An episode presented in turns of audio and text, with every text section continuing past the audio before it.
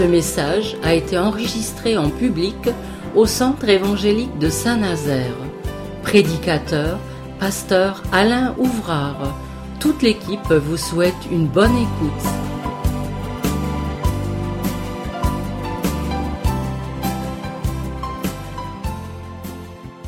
Eh bien, alors, on va ouvrir un... On va faire deux lectures dans notre Bible ce matin. La première, nous allons la faire dans l'Épître aux Romains au chapitre 12, si vous voulez bien m'y accompagner. Un texte bien connu de la Bible. Alors, Romains, c'est Paul qui écrit cela, chapitre 12 et verset 1er, et ça commence de cette manière. Je vous exhorte, je vous encourage, voire peut-être je vous supplie. Peut-être, on peut dire cela. Je vous exhorte donc, frères, par les compassions de Dieu, c'est-à-dire la motivation, eh bien, c'est justement l'amour du Seigneur, à offrir vos corps comme un sacrifice vivant, saint, agréable à Dieu, ce qui sera de notre part, ce qui est accessible et possible pour tout le monde, eh bien ce qui sera de votre part un culte raisonnable. La raison, elle est là. Ne vous conformez pas au siècle présent, c'est-à-dire au monde environnant, mais soyez transformés par le renouvellement de l'intelligence, afin que vous discerniez quelle est la volonté de Dieu, ce qui est bon, agréable et parfait. Ce matin, nous allons simplement mémoriser deux mots il est question d'être transformé, œuvre par excellence de Dieu par le Saint-Esprit, eh bien, en nous, pour que nous puissions atteindre ce à quoi nous soupirons, j'en ne doute pas, de chacun d'entre vous, c'est-à-dire le renouvellement. Vous savez, la vie, la vie naturelle, tout autour de nous, elle est soumise au renouvellement. Voyez, on est passé de l'hiver à l'hiver. Non, je me suis trompé. On est passé de l'hiver au printemps. Et ensuite, il y aura eh bien toute une suite sur les quatre saisons, naturellement. Et tout cela, eh bien, c'est un renouvellement perpétuel et permanent. Imaginez-vous quelques instants qu'il n'y ait plus de renouvellement. Ça serait quelque chose de terrible. Soit on reste dans l'hiver, soit on reste dans un perpétuel printemps. Mais bon, il n'y aura jamais de fruits. Ou l'été peut-être la saison la plus agréable, mais la terre ne va pas se renouveler non plus parce qu'elle a besoin de l'automne. Et puis l'automne, eh bien là, nous conduit naturellement à l'hiver parce que c'est forcément là dans le plan de Dieu que la nature puisse avoir ces cycles différents. Et imaginez-vous dans notre vie spirituelle, si nous ne nous renouvelons pas, si nous ne sommes pas transformés, alors nous allons rester tout simplement, eh bien là, statiques, et nous n'allons pas avancer. Est-ce que peut-être au fond de notre cœur, dans notre vie spirituelle et dans notre vie morale, nous n'aurions pas besoin, et nous soupourions, je l'ai entendu dans les prières de louange ce matin, je l'ai entendu, est-ce que nous n'avons pas besoin justement d'être renouvelés en permanence? Quelquefois on se sent vieux, non? Moralement, spirituellement. On a le sentiment de ne plus avancer, de, de faire du surplace.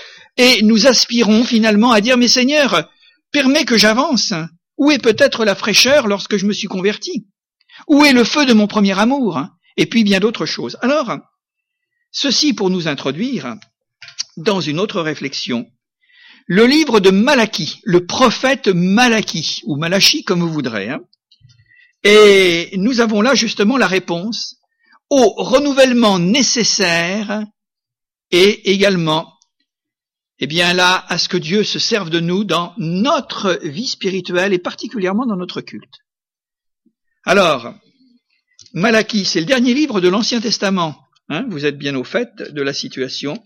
Et je vais lire trois versets et nous allons commenter. Malachie. Chapitre premier. Le premier verset, c'est le verset 1 et 2. Oracle parole de l'Éternel à Israël par Malachie. Dieu dit, je vous ai aimé. Et vous dites, en quoi nous as-tu aimé On va passer maintenant au verset 6. Un homme honore un homme, un fils honore son père et un serviteur son maître. Si je suis père, où est l'honneur qui m'est dû? Si je suis maître, où est la crainte qu'il a de moi, dit l'Éternel des armées? À vous, sacrificateurs ou serviteurs de Dieu, qui méprisez mon nom, et qui dites En quoi avons-nous méprisé son nom? Et puis un dernier verset, le septième, Vous offrez sur mon autel des aliments impurs, et vous dites En quoi t'avons-nous profané? C'est en disant la table de l'Éternel est méprisable. Voilà. Alors il y a des questions et il y a des réponses. Il y a des affirmations de Dieu et il y a les contre-affirmations du peuple d'Israël. Alors on va étudier un petit peu tout cela en restant dans cette pensée que l'apôtre Paul nous a livrée tout à l'heure dans Romains, quand il est nécessaire d'un renouvellement, parce que je voudrais vous dire qu'on se fatigue de tout. Et on se fatigue du meilleur, n'est-ce pas? Nous vivons dans une société d'abondance, peut-être pas pour tout le monde, mais je veux bien concevoir que dans la majorité de nos concitoyens, on se fatigue de tout. Et vous savez, je veux vous dire aujourd'hui, on peut se fatiguer de Dieu. On peut se fatiguer de sa parole. On peut se fatiguer, eh bien, des plus grandes bénédictions que Dieu nous a données dans le passé et qui nous renouvellent tous les jours, hein, quelque part. Alors c'est contre justement la fatigue. C'est contre l'ennui. C'est contre euh, cette position où euh, bien euh, l'Église hein, dans son ensemble et les chrétiens en particulier, où nous finissons en stationnement et ça n'avance plus. On est là, ça ne bouge plus. Alors laissez-moi vous donner quelques éléments de réflexion parce que le livre de Malachie, on le lit de temps à autre, hein, je suppose, mais il faut le comprendre. Le livre du prophète Malachie est nommé écoutez bien, le livre du soleil couchant. Vous savez ce que c'est que le soleil couchant? La nuit va venir, hein. on est d'accord. Hein. Et on s'aperçoit que c'est le dernier livre de l'Ancien Testament. Et après, il va y avoir un silence de Dieu pendant 400 ans. Plus rien, plus de prophétie, plus de prophètes. Tout va devenir finalement eh bien inerte. Hein. C'est le grand stationnement, on pourrait dire où là, le peuple d'Israël est parqué dans des rituels, dans des traditions, dans une loi stricte que Jésus dénoncera d'ailleurs, hein, avec beaucoup de vigueur. Alors pendant 400 ans de silence, Dieu se tait. Avant, avant, eh bien un grand renouvellement qui va s'appeler la venue de Jésus-Christ. On connaît l'histoire. Là, il va y avoir, eh bien, l'apparition après la loi de la foi et de la grâce. Mais imaginez-vous, vivre pendant 400 années sans plus rien de Dieu, sans plus rien du tout, sinon les choses anciennes. Alors, euh, c'est bien les choses anciennes, mais on en fait des traditions, on en fait des un rituel qui n'apporte plus rien, parce que il manque. Il y a la lettre, mais il n'y a plus l'esprit, et ça n'avance plus naturellement. Historiquement, l'histoire, enfin historiquement, le livre, les Juifs étaient, je vais passer très vite, étaient revenus d'exil après, depuis 80, 70 à, 80 ans. Ça faisait une grande période, hein, parce que c'est une vie d'homme, hein, naturellement. Ils étaient revenus. Et le temple, à ce moment-là, avait été reconstruit, tout simplement. La Palestine était sous la domination de la Perse les Darius, euh, enfin, etc., etc. La vie était redevenue paisible. Ils étaient incorporés dans un grand empire puissant. Bon, y les ennemis se manifestaient pas trop autour d'Israël. Et nous voyons que chacun s'était installé. Et pendant, eh bien là, les temps que nous sommes en train d'étudier dans ce livre, mais il y avait peu à peu un phénomène qui euh, s'était euh, installé, c'est qu'il y avait une certaine perte de la vision de Dieu, perte de l'élan, et avec cela naturellement, peu à peu la décadence morale et religieuse avait pris tout simplement le pas sur les élans premiers et la ferveur du retour de la captivité. Quand ils sont revenus en captivité, c'était quelque chose de nouveau, ils revenaient dans leur pays. Alors il fallait reconstruire Jérusalem, le temple, etc., etc. Il y avait eu un souffle à ce moment-là, on pourrait dire un réveil. Et ils étaient tombés dans l'indolence, dans une, certaine forme d'hypocrisie religieuse, de corruption. Ils avaient contracté des mariages illicites avec les peuples d'alentour, c'est-à-dire que ça les avait conduits à l'idolâtrie, tout à nouveau. Ce pourquoi, finalement, eh bien, ils avaient été emmenés en déportation à Babylone. Mais ça, les premières générations avaient bien pris garde à ça, mais les deuxièmes ou les troisièmes, euh, on s'en souvenait plus. Hein. Et puis, il y avait aussi un phénomène, c'était la tromperie dans les offrandes. La tromperie dans les offrandes. Ils donnaient à Dieu d'une manière ou d'une autre, quel que soit le moyen, ou quelle que soit l'espèce sur laquelle il s'exprimait pour donner à Dieu, mais il y avait de la tromperie. À cette époque, Dieu va susciter un homme qui s'appelle Malachie le prophète, et ça veut dire le messager de l'éternel. C'est lui qui va parler, parce que la transformation des choses vient, et elle revient toujours à cause de la parole qui est dite. Quand il n'y a plus de parole, il n'y a plus rien. Et faisons attention que dans les temps qui viennent, on en oublie la parole de Dieu. Parce que c'est la parole de Dieu qui est chargée de l'Esprit de Dieu, et qui est chargée de ferveur, et qui est chargée de réveil. Alors, euh, Malachie était un homme d'une grande euh, vivacité, d'une grande ferveur d'esprit.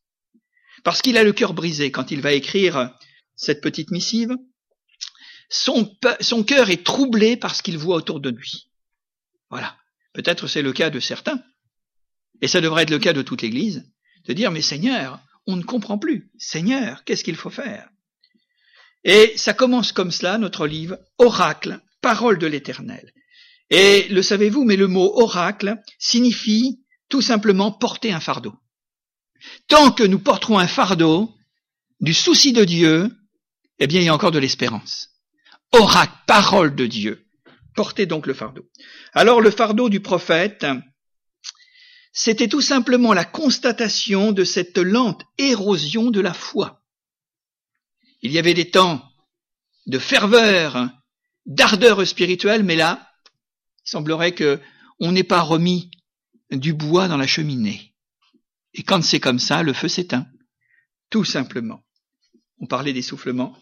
On parlait de renouvellement nécessaire pour contrer l'essoufflement et qui avait conduit les fidèles de la première heure au détachement, voire à l'indifférence, tout en conservant une apparence religieuse de la piété. C'est ce que Paul dira, que dans les derniers jours, il y aura des temps difficiles, les hommes auront l'apparence de la piété, mais ils en renieront ce qui en fait la force. Constatation de tous les temps. Et Dieu pourtant avait tout fait pour bénir, pour, pour choyer, pour entretenir Israël. Et il dira, et nous l'avons lu, mais je vous ai aimé. Ce n'est pas que je ne vous aime plus, mais je vous ai aimé, je voudrais que vous vous souveniez de mon amour pour vous, de ce que j'ai fait, de ce que j'ai donné. Et son peuple de répondre, le peuple d'Israël de répondre, mais en quoi tu nous as aimés C'est assez paradoxal, on ne comprend pas cette histoire. On se dit, mais Dieu, eh bien, là, a véritablement entouré le peuple d'Israël. Il l'a fait revenir d'exil. Il y a eu des choses extraordinaires. Il l'a béni. Le, le, renouvellement, le jaillissement de vie en Israël. Et pourtant, on dit, mais en quoi tu nous as aimés? On ne comprend pas. Tu nous dis, mais tu nous as aimés, mais qu'est-ce que nous constatons aujourd'hui? Mais tu, il semblerait que c'est pas Dieu qui avait changé. C'était Israël qui avait changé. Il ne voyait plus, il était devenu aveugle. Il était tombé dans une certaine cécité morale et spirituelle. Alors, euh, la cause était l'oubli. C'était l'ingratitude, voire même le sinistre. Parce que quand Dieu dit je vous ai aimé, mais qu'est-ce que tu nous as fait pour nous aimer? Qu'est-ce qu'il en est? En fait, entre Israël et Dieu, il ne subsiste qu'une relation une relation de façade. C'est ce que Jésus reprochera aux pharisiens.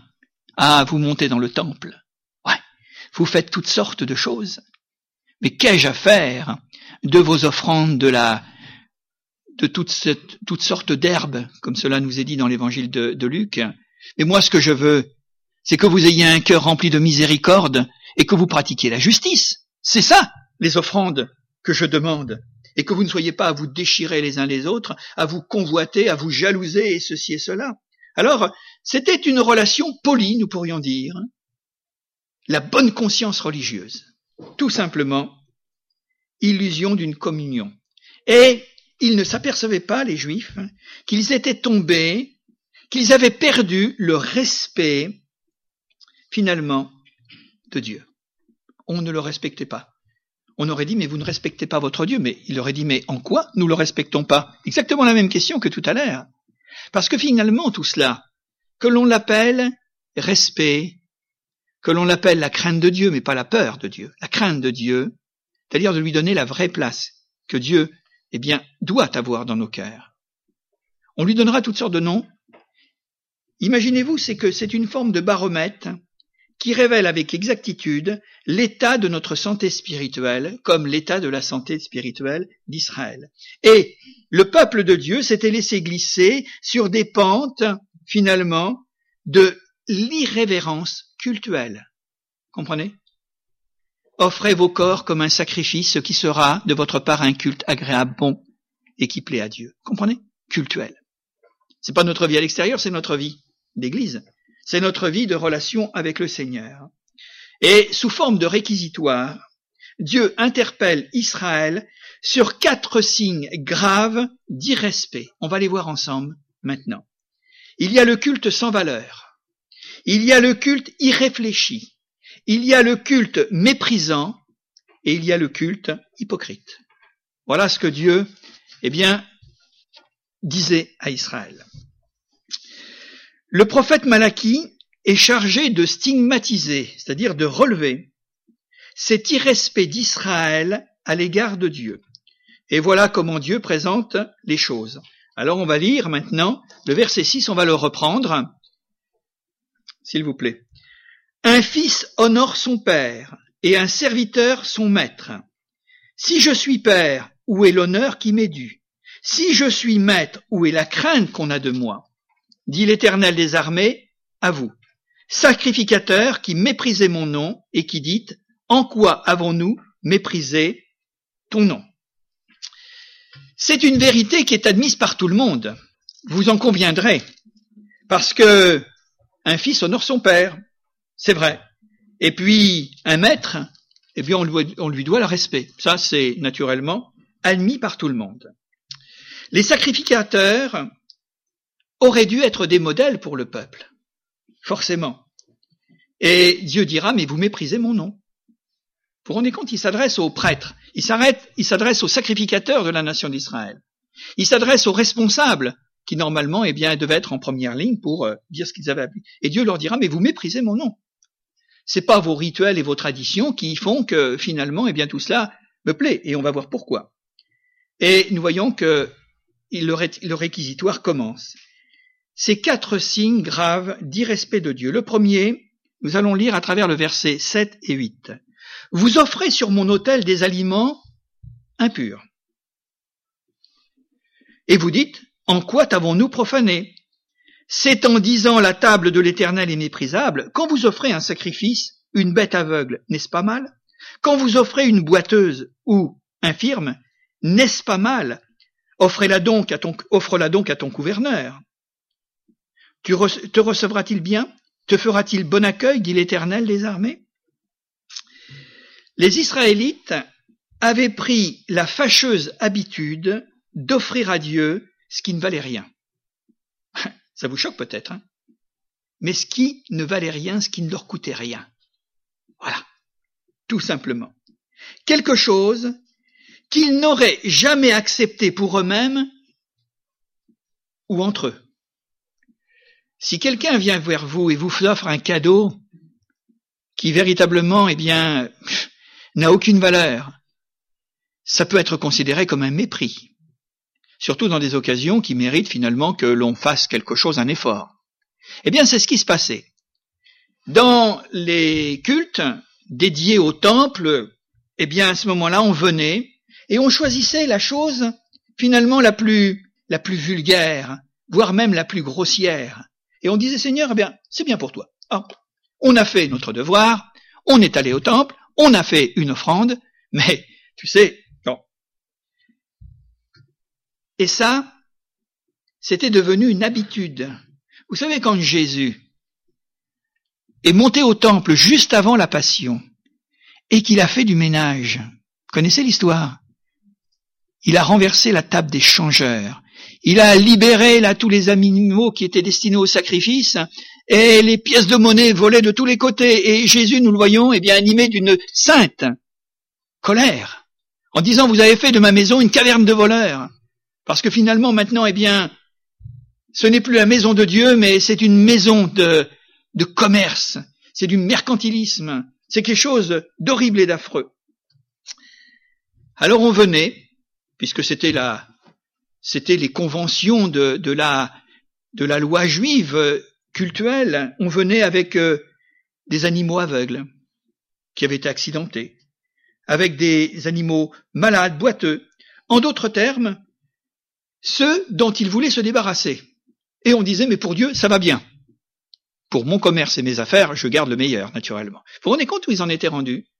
C'était le, en quelque sorte, eh bien, le rien du tout pour Dieu.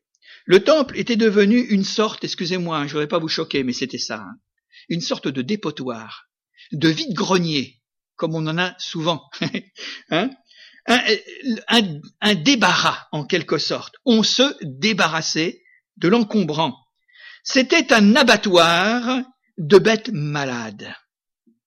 Ça fonctionnait dans, naturellement, euh, l'esprit de l'ancienne alliance, hein, de bêtes malades. En quelque sorte, ça devait être même à la limite, excusez-moi, hein, mais ça devait être euh, en quelque sorte un lieu d'écarissage. Et vous savez ce que ça veut dire. Hein. C'est pas forcément, euh, c'est ragoûtant. Hein. C'est comme ça qu'on avait transformé finalement les choses à l'égard de Dieu. C'était un véritable manque d'amour. Manque d'amour pour Dieu. On ne peut pas dire autre chose. Inconscience. Ou alors il y a vraiment une perte de vitesse. Hein.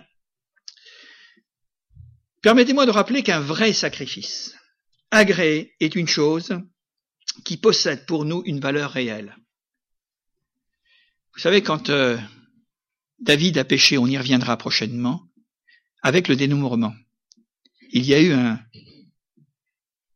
il y a eu une catastrophe sur Israël. Et Dieu lui a dit, eh bien voilà, maintenant il va y avoir une catastrophe parce que tu as fauté, tu as péché, c'est le peuple qui va payer le prix. David dira, mais c'est moi qui suis responsable parce que c'est lui, hein, pas le peuple. Et quand il va arriver à l'ère d'Aravna, qui est à Jérusalem, il va dire, bien moi je veux acheter un terrain, je veux acheter euh, tout cela pour faire un sacrifice, pour euh, racheter ma faute en quelque sorte. Et Aravna lui dit, non, non, Seigneur mon roi, tu prends tout, je te donne tout. Et David dira à ce moment-là, mais je ne donnerai pas, je n'offrirai pas un sacrifice qui ne coûte rien. Eh bien, il avait raison. Il avait raison, David. Alors, c'était l'état finalement de cette situation. Et mon geste, notre geste, aujourd'hui, c'est un geste qui doit prouver à la fois notre attachement à Dieu, notre amour et notre consécration au Seigneur. Un sacrifice, ça coûte quelque chose. Le sacrifice de Jésus lui a coûté la vie si on a besoin de le, rappeler.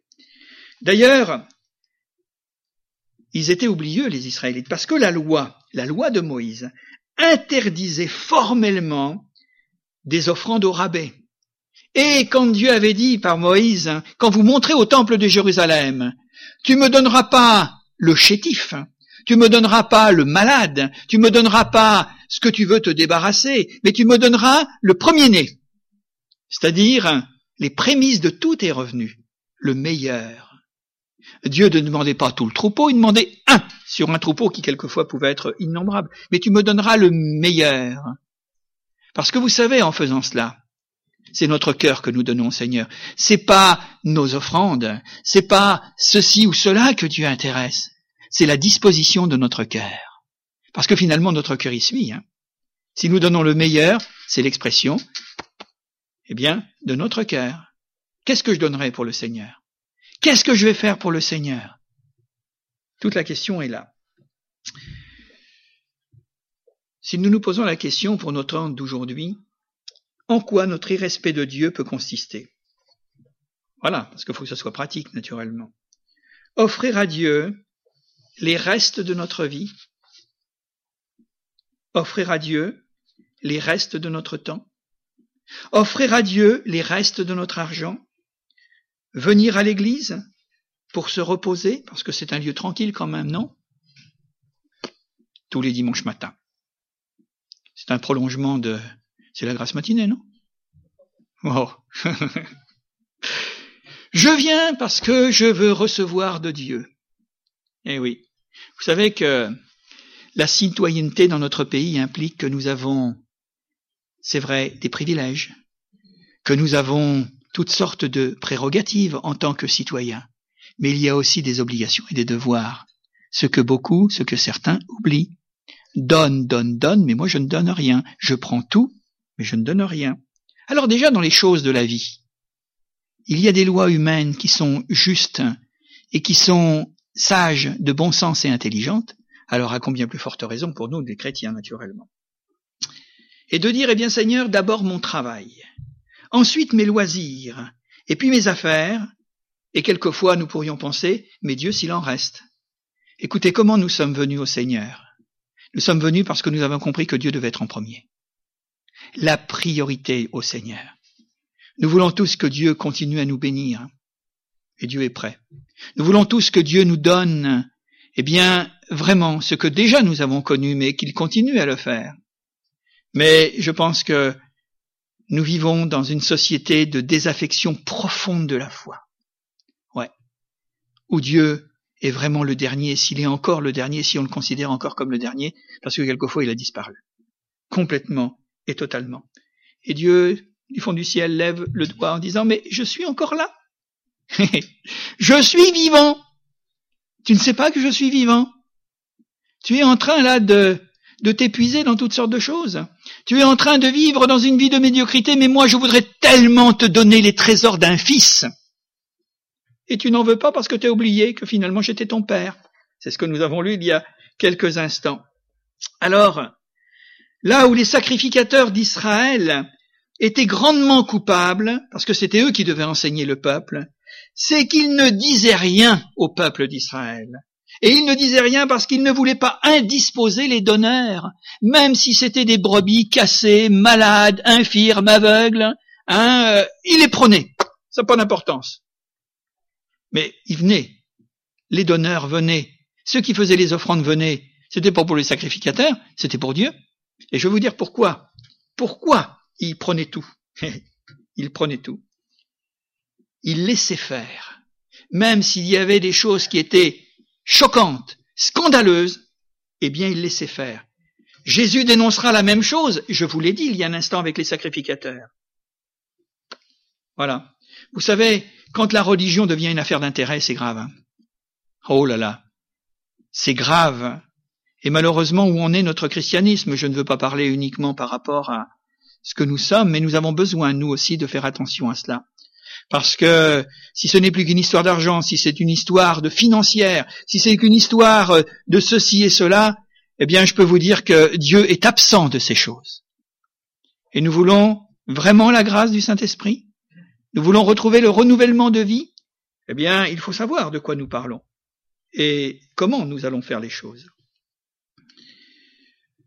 Vous savez, si Dieu passe après tout le reste, quelle valeur nos cultes, nos prières et notre adoration. Ça, c'est le premier culte que nous avons défini il y a un instant, c'est-à-dire tout simplement un culte qui euh, n'est pas en effet ce que Dieu attend. Ensuite, il y a le culte qui réfléchit.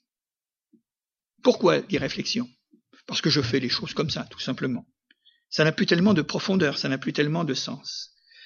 Ce que nous faisons doit être pensé et conséquent. Dieu, en nous appelant, ne nous a pas demandé d'abdiquer notre intelligence et notre réflexion personnelle. Je sais qu'il y a des grands mouvements, des grands mouvements religieux, on, avec des dogmes, on dit aux gens, vous croyez ça, vous cherchez pas à comprendre. On vous assure le ciel, faites-nous confiance. Eh ben, c'est pas ça dans les milieux de la pensée évangélique, ce n'est pas ça. Dieu nous a donné une intelligence il faut s'en servir. Ouais. On n'est pas dans une secte où il y aura un gourou qui va dicter ceci, cela, etc., etc. Non. Quand on n'est pas d'accord, on n'est pas d'accord.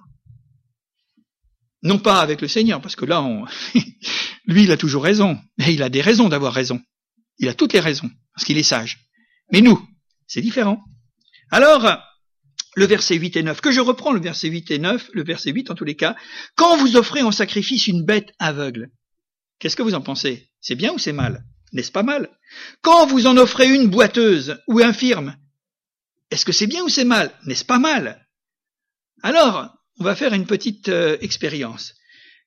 Avec ta fameuse bête malade, aveugle, borgne et tout ce que tu veux, tu vas l'offrir à ton gouverneur. Ah. Te recevra-t-il bien? Te fera-t-il bon accueil? Qu'est-ce que vous en pensez là? C'est une question de pensée, c'est une question de réflexion. Dieu a horreur des rituels. Ésaïe chapitre 1er, vous le relirez, des traditions, des formes où le bon sens est absent. Je vous ai dit, et je le répète ce matin, je suis d'accord avec la tradition si c'est une tradition dans l'esprit et selon la parole de Dieu. Mais dans l'esprit, hein, parce que si c'est la lettre, ça vaut rien. Excusez-moi, je suis pas le seul à le dire. Hein. Paul l'a dit. Faire par habitude. Tout simplement. Ici, Dieu suppose que si vous venez voir votre gouverneur, donc c'est pour Israël, si vous venez voir finalement quelqu'un qui est élevé en dignité. Je prendrai par exemple, sous un autre rapport, votre patron. ouais. Et que vous voulez, il vous a demandé quelque chose. Parce que vous êtes son employé. On l'a lu il y a un instant. Hein. Si je suis le maître, où il a crainte de moi. Hein? Et que vous venez avec un cadeau ou un service qu'il vous a commandé et que vous apportez les choses, mais dans un état de, désordre, quelque chose qui soit impossible à recevoir, pour les Juifs, c'était de faire une offrande au gouverneur, et que vous lui amenez la chose la plus infâme. Alors, comment croyez-vous qu'il va vous recevoir? Si vous êtes un jour euh, invité auprès d'une personnalité comme ça, je ne sais pas pour quelle raison, mais il vous invite, et que vous venez avec un cadeau offensant,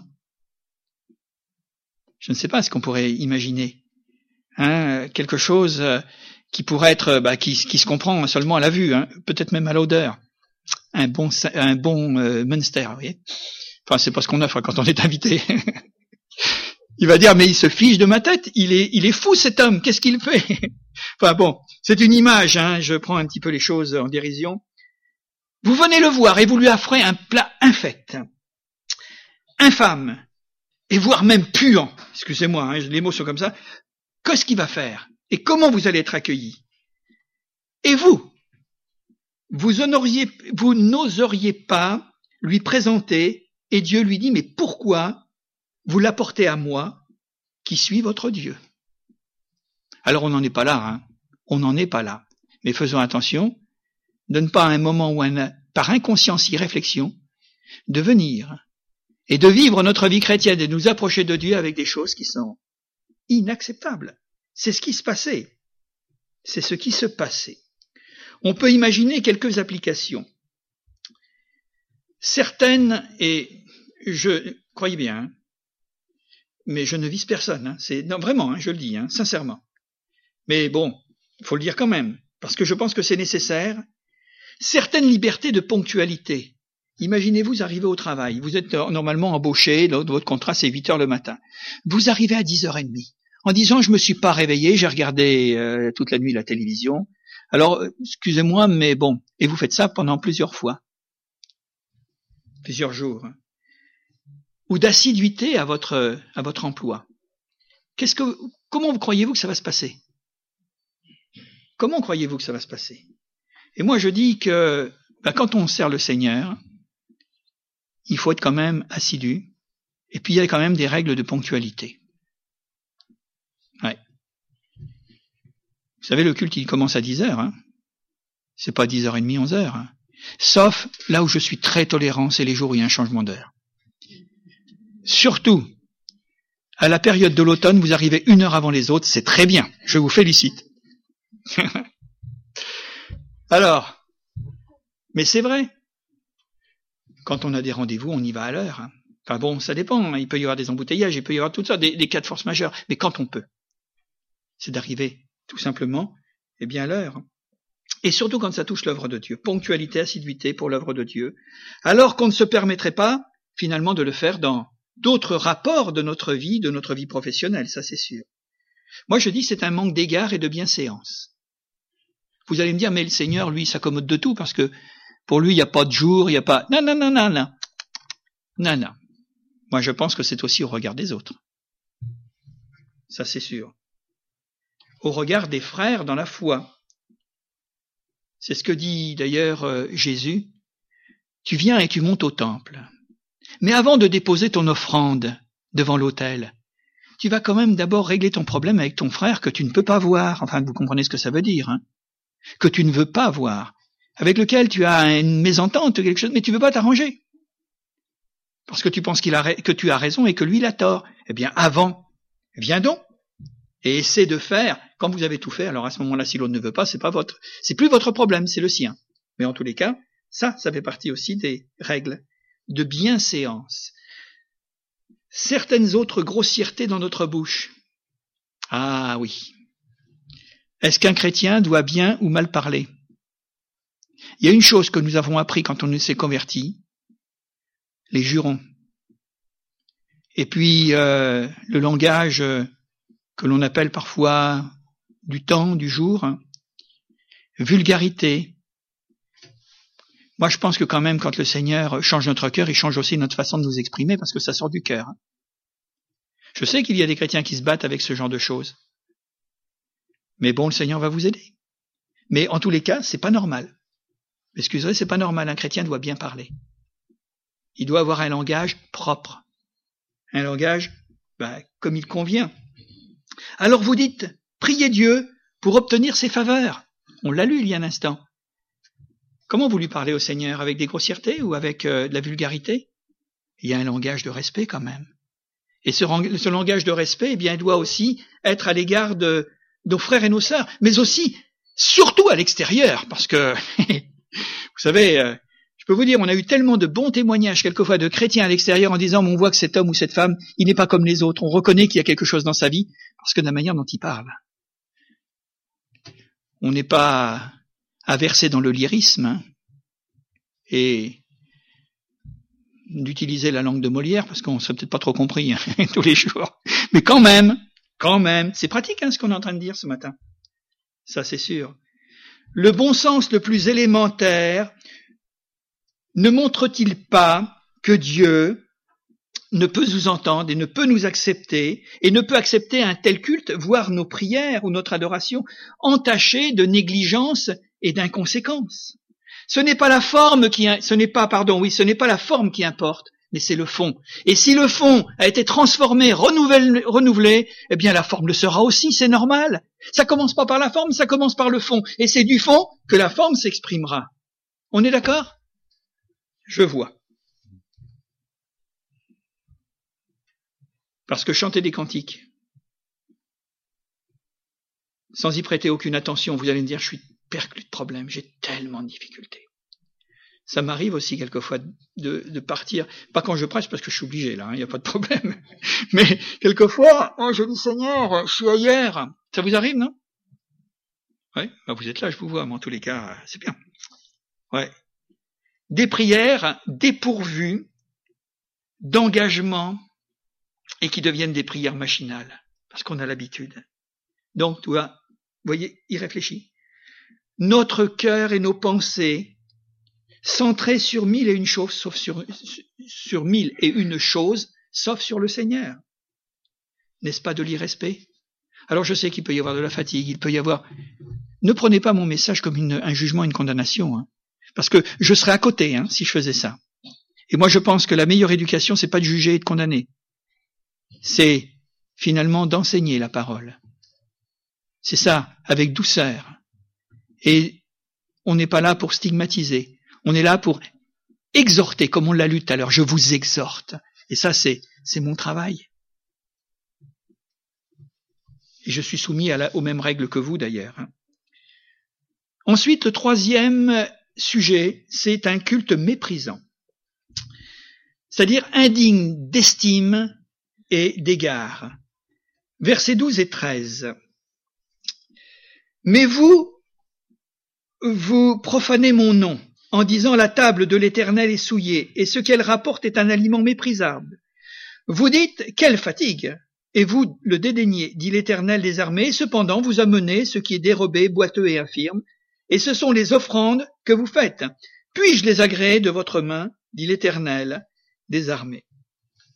Israël offrait un culte souillé, profane et dégradé. Cependant, la dévaluation de ces offrandes tenait en premier lieu à l'état d'esprit. Voilà. L'état d'esprit, qu'est-ce qui nous motive? À quoi nous pensons? De ceux qui les offraient. En faisant ainsi, ils avaient du mépris à l'encontre de Dieu, une sorte de dédain, et ils le faisaient quand même. Pourquoi le faisaient-ils? C'est la question que nous pouvons nous poser. Parce que c'était l'habitude. Vous savez, l'habitude, c'est une seconde nature. Hein. l'habitude culturelle, culturellement parlant. Et c'était bien vu de le faire. Dieu le voyait mal, mais moi, ou le juif qui montait au temple, et il le faisait tout simplement par routine, et il le disait, mais c'est bien vu de le faire. Et pour être bien vu des autres, ben je veux le faire. Mais s'il n'y a plus rien, s'il n'y a plus de substance à l'intérieur, si c'est vide comme une coquille, où il n'y a plus rien, alors ça sert à quoi? Est-ce que nous faisons les choses dans notre démarche spirituelle pour être bien vus Bien vu du pasteur? Certainement pas. Bien vu des autres Certainement pas. Et Dieu dira, mais écoutez, et je reprends, il est parlé de la table. Dans ce verset, il est parlé justement, vous méprisez la table, la table de Dieu. Hein, le texte, la table ou la dédaignée. Les sacrificateurs vivaient et ils mangeaient à la table de l'Éternel. Parce que la viande qui était donnée, elle servait à la nourriture de la caste des Lévites et des sacrificateurs. Comprenez? Hein? Heureusement qu'aujourd'hui c'est plus comme ça, parce que dites donc, on mangerait de la viande tous les jours avec mon épouse.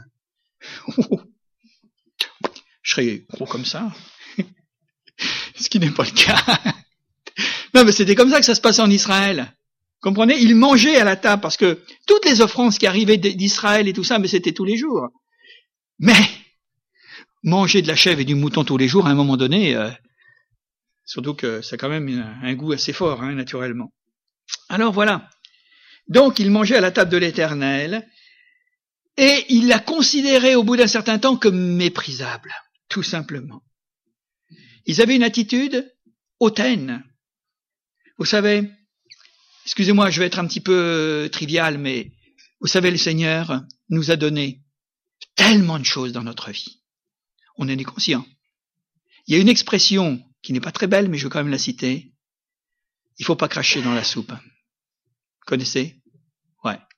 Soyons heureux d'être ce que nous sommes et d'avoir ce que nous avons. Et ne regardons pas à ce qui nous manque, mais regardons et bénissons Dieu et adorons-le pour ce que nous avons. Et de ne pas cracher dans la soupe. Parce que c'est ça le mécontentement. Et c'est ça ce qui fait la révolte. Et ils avaient tout, ils avaient le meilleur, il y aurait tant d'Israélites qui auraient voulu manger de la viande comme ils en mangeaient tous les jours. Pour eux et pour leur famille. Et ça, c'était terrible. Ils faisaient les dégoûter, ils faisaient la grimace. Et attention, de ne pas mépriser la grâce que Dieu nous donne tous les jours, voire même le service qu'il nous donne, ou le travail que Dieu nous confie. Et d'envisager quelque service que ce soit comme un fardeau, comme quelque chose de pénible, et de dire, mais nous en sommes fatigués. Mais la fatigue, Les Israélites l'avaient déjà connu dans le désert. Ils voulaient du pain, Dieu leur a donné la manne. Ils voulaient des cailles, il leur a donné des cailles. Mais à un moment donné, il dirait, nous sommes fatigués de cette nourriture dégoûtante. C'était terrible ça, hein? C'est ce qui a fait l'histoire des serpents dans le sable, où ils ont été mordus. Parce que ils étaient fatigués. Attention de ne pas nous fatiguer du Seigneur de ne pas nous fatiguer de l'Église, de ne pas nous fatiguer de la communion fraternelle, parce qu'on est, on est tous fatigués. Vous avez vu le monde comme il, il gambade d'un endroit à un autre, il papillonne, il vole d'un endroit à un autre, parce que les gens ne sont jamais satisfaits. Et faisons attention que notre cœur en arrive à être fatigué. Et en pratique, il n'y a rien que Dieu, que, que Dieu nous demande que nous devons sous-estimer. Absolument. Parce que nous sommes, parce que nous serions et que nous nous considérions au-dessus des choses, parce que nous avons fait des études, par exemple, parce que, eh bien, notre niveau social ne nous permet pas de nous abaisser à ceci et cela, et de dire j'ai été appelé à plus que cela. Moi, vous savez, moi, je crois que je suis plus que ce qu'on me considère. Je suis certainement au niveau d'être un pasteur voire peut-être même d'être le pape.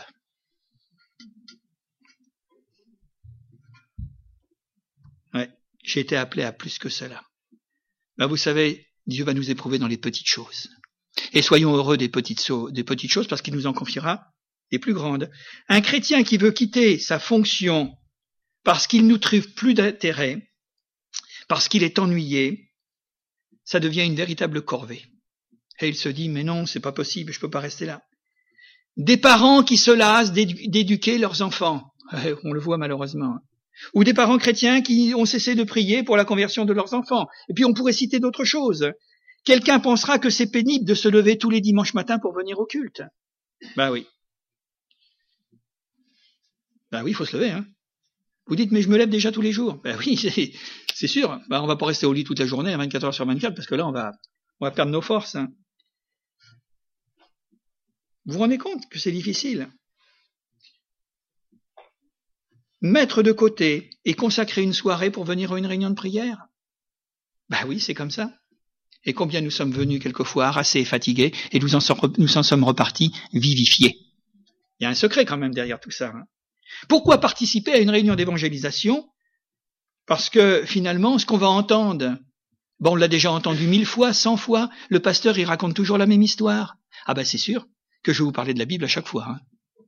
Le jour où vous me verrez raconter des histoires du Coran, à ce moment-là, hein Ben oui, mais c'est comme ça.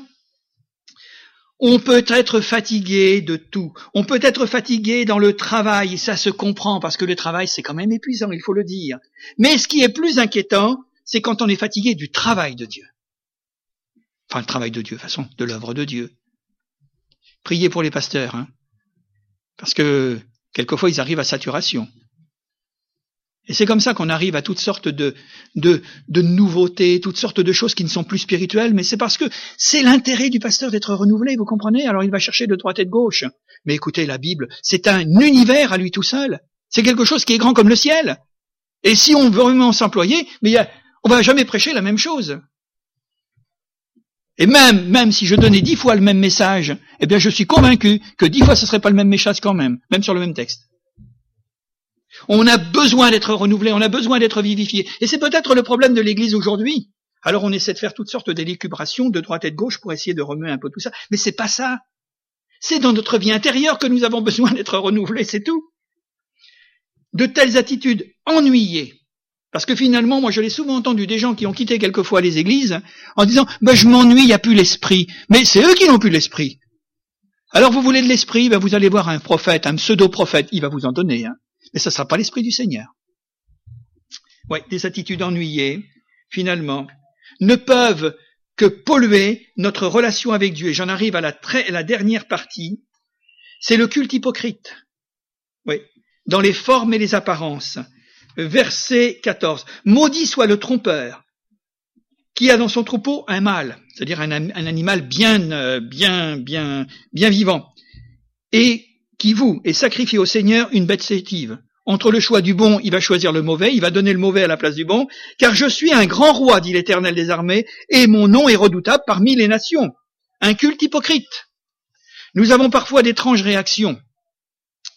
On s'est allé à Dieu lorsqu'on a une traversée du désert, lorsque l'on passe par une détresse, un moment difficile, et nous, alors nous disons au Seigneur, si tu m'aides, un peu à la manière de Jacob, vous savez, avec euh, l'histoire de, de l'échelle, si tu me délivres, je te dirai, je ferai, je me consacrerai, etc., etc. Et un juif promettait le meilleur de son troupeau quand il avait vu la main de Dieu, en disant Seigneur, je te donne le meilleur. Ça, c'était le juif. Je te vouerai ce que tu as, ce que j'ai de mieux pour toi pour te remercier. Dieu exauce. Est-ce que et lorsque la crise est passée, et ça, on peut tous être logés à la même enseigne. Voilà ce que nous nous, nous mettons à dire. Après tout, je suis sûr quand même que ça serait bien passé. Comprenez, une fois que le, feu est passé, on y pense quelquefois. Oh, ça serait bien passé quand même. Dois-je tenir ma promesse? Parce que j'ai quand même fait un vœu, j'ai quand même dit au Seigneur la promesse que j'ai faite. Je l'ai fait quand tout allait mal, mais maintenant que tout va bien, oh, on peut laisser les choses derrière. Avec le recul, on pourra se dire mais c'est pas si grave. Puis je m'en, sortirai quand même, je m'en serais bien sorti. Finalement, peut-être même sans Dieu. Ouais. Là, il y a quand même quelque chose qui ne va pas. Que pouvons-nous penser d'une telle transaction? Parce que c'est le mot. Hein. Que pouvons-nous passer d'une telle attitude? Est-ce digne? Est-ce juste? Est-ce que c'est loyal? Est-ce que c'est honnête pour un chrétien? Quand nous donnons et nous faisons une promesse à un frère ou une sœur, il s'attend à ce que vous teniez votre promesse. Parce que vous dites, je l'ai pas fait à Dieu, mais je l'ai fait à mon frère, à ma sœur. Et écoutez, euh, non. Que votre oui soit oui et votre non soit non. Et n'ayez pas peur que ça vous coûte. Parce que vous avez donné votre parole, eh bien, engagez votre parole et allez jusqu'au bout. Parce que vous savez, ça, ça fait des histoires dans les églises. Hein. Je peux vous dire que ça reste à travers... Bon, il peut y avoir des oublis, ça c'est sûr. Mais quand c'est fait volontairement en disant, euh, voilà, non, on tient sa parole. Moi, quelquefois, je ne l'ai pas constaté ici, mais je l'ai constaté ailleurs, où euh, certains avaient prêté de l'argent. Bon, on peut le faire entre frères et sœurs, hein, dans des moments difficiles. Et que l'argent n'a jamais été rendu, alors moi je dis ça c'est scandaleux. Il y a des banques, hein, surtout qu'en ce moment elles prêtent beaucoup. Hein. Moi je l'ai vu. Hein. Je me dis, mais écoutez, cette personne vous a bien aidé. Et puis aujourd'hui, vous l'avez complètement oublié. Vous savez, ça peut pas être une bénédiction, hein, ça. Ou une parole donnée. Bon, il y a des fois, il y a des impondérables, pas pour l'argent, mais bon, pour des aides que l'on propose, parce qu'on peut pas, on est malade, ou il y a des... Bon, ça, ça se comprend. On va pas discuter là-dessus. C'est pas la loi des Mèdes et des Perses, hein, euh, dur plus dur. Non, c'est pas ça. Mais quand on donne sa parole, on la tient. Et moi, je dis que quand on donne sa parole, eh bien, Dieu va honorer notre parole. Et moi, je crois que Dieu sera glorifié. Mais un oui qui est un non, ça peut pas marcher, ça c'est pas possible. Alors, euh, on se dit, je vais donner quelque chose pour la forme, vous comprenez? Un petit peu quelque chose au Seigneur. Ça, c'est des transactions. Dieu est pris pour qui à ce moment-là? Et notre frère et sœur, est-ce que c'est un frère ou c'est une sœur De la manière dont nous le, nous le traitons?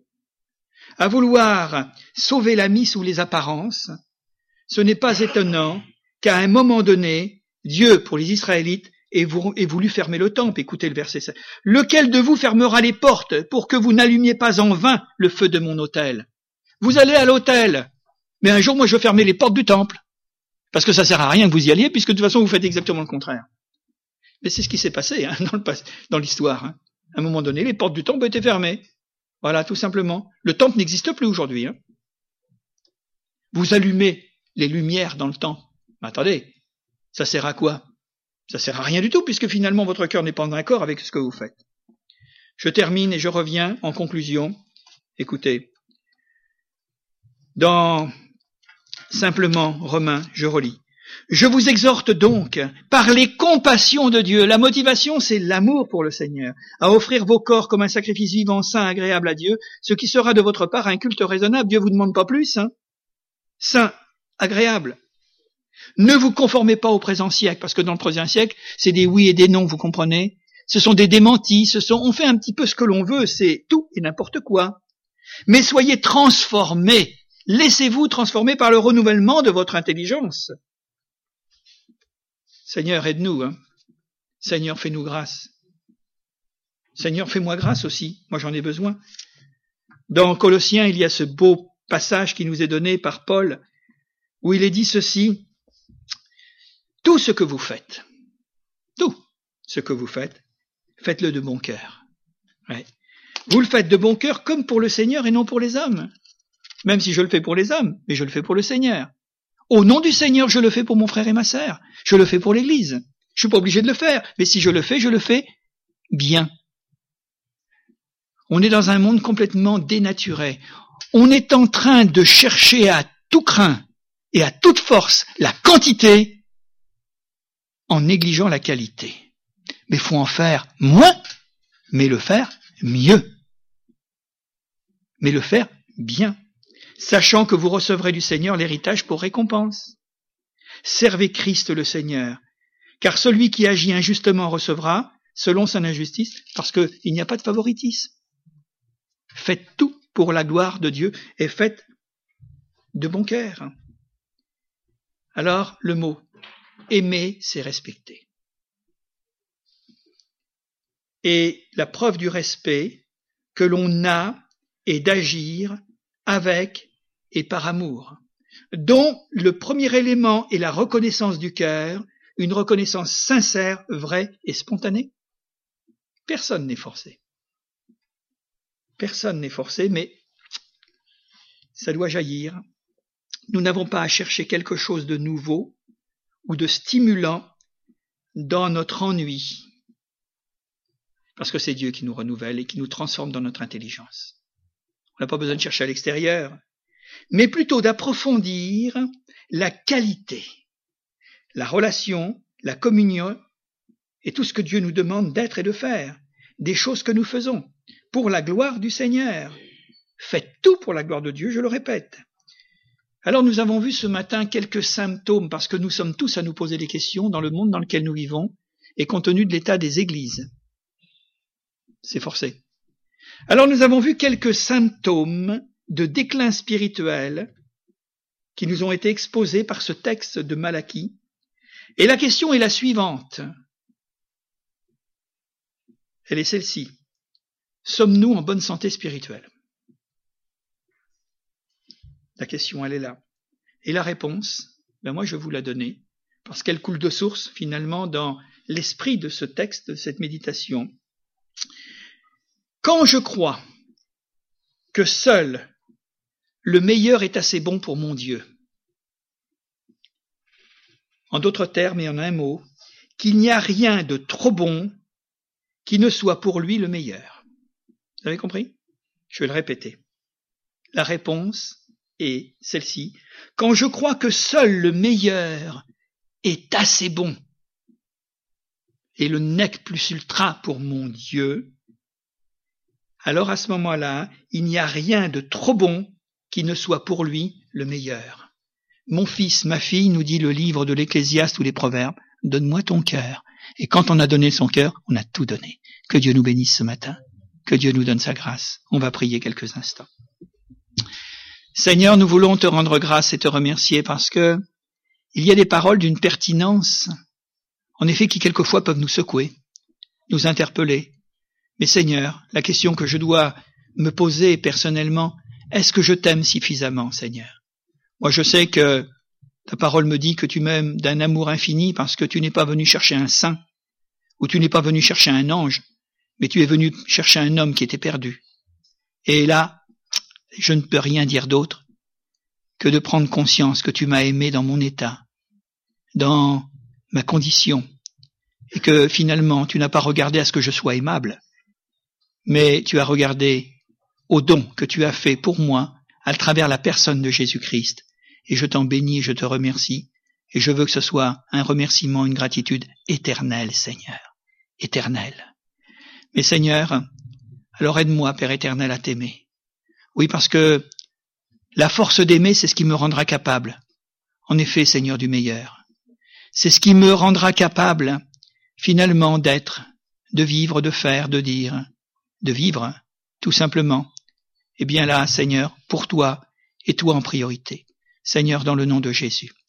Je te demande, Seigneur, de bien vouloir m'aider à être transformé dans l'esprit de mon intelligence, à être renouvelé dans notre intelligence que tu vas sanctifier et te donner la priorité. La priorité.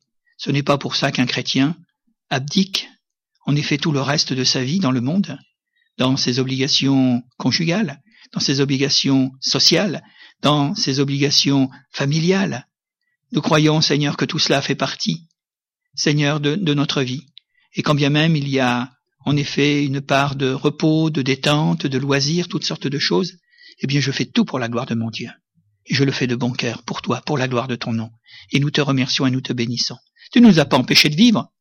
Tu nous as, Seigneur, seulement mis en garde qu'il y a des choses dans notre vie qui nous polluent, qui nous détruisent, qui, en effet, nous rendent malades. Et si nous nous apercevons, nous continuerons à être malades sans nous apercevoir que nous sommes parfois de grands malades.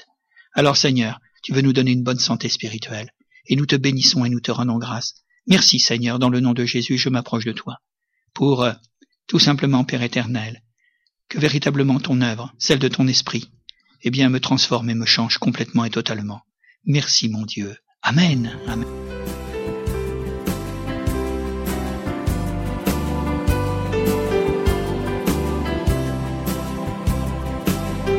Pour écouter d'autres messages audio ou vidéo, retrouvez-nous sur www.add-saint-nazaire.fr.